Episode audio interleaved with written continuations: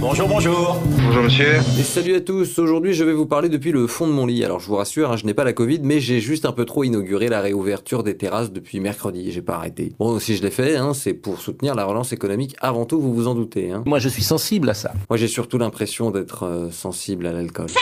Bon allez, pour commencer, direction les Pays-Bas et plus précisément au nord d'Amsterdam où a eu lieu un braquage spectaculaire mercredi.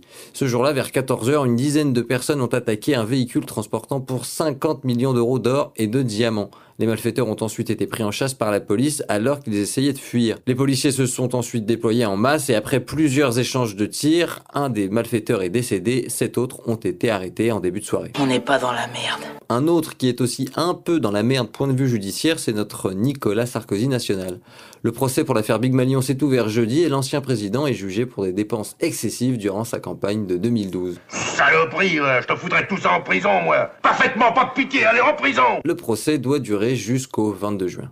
Allez, toujours en France, la vaccination ouvrira pour tous les adultes à partir du 31 mai. Et comme la plupart des Français, vous prendrez sans doute rendez-vous via Doctolib. Il faut savoir que la plateforme gère 90% de l'accès au centre de vaccination et plusieurs centaines de milliers de personnes peuvent y trouver un créneau pour une injection. Et en un an, l'entreprise a recruté 700 personnes, passant ainsi à un effectif de 1700 salariés. Cette situation de quasi-monopole pose des problèmes, tout d'abord sur les données collectées. Doctolib stocke ses données sur le cloud d'AWS, la filiale d'Amazon, ce qui n'est pas vraiment du goût de tout le monde et qu'en plus personne ne sait vraiment ce que fera l'entreprise de ces données. Sans concurrent, Doctolib ne risque-t-il pas d'user de sa position pour influer sur les tarifs? C'est une excellente question. Bah de là avoir la réponse, hein. Bon allez, pour changer, pourquoi pas ne pas terminer sur une note footballistique avec le retour de Karim Benzema en équipe de France. Alors moi, personnellement, sachez que... J'en ai rien à foutre de votre bonheur, rien à foutre Mais la réaction de ce supporter, elle, m'a beaucoup plu. Merci Jésus pour le retour de Benzema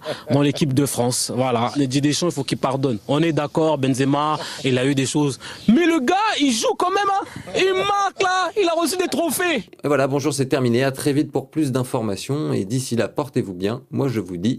Merci. Ciao fils.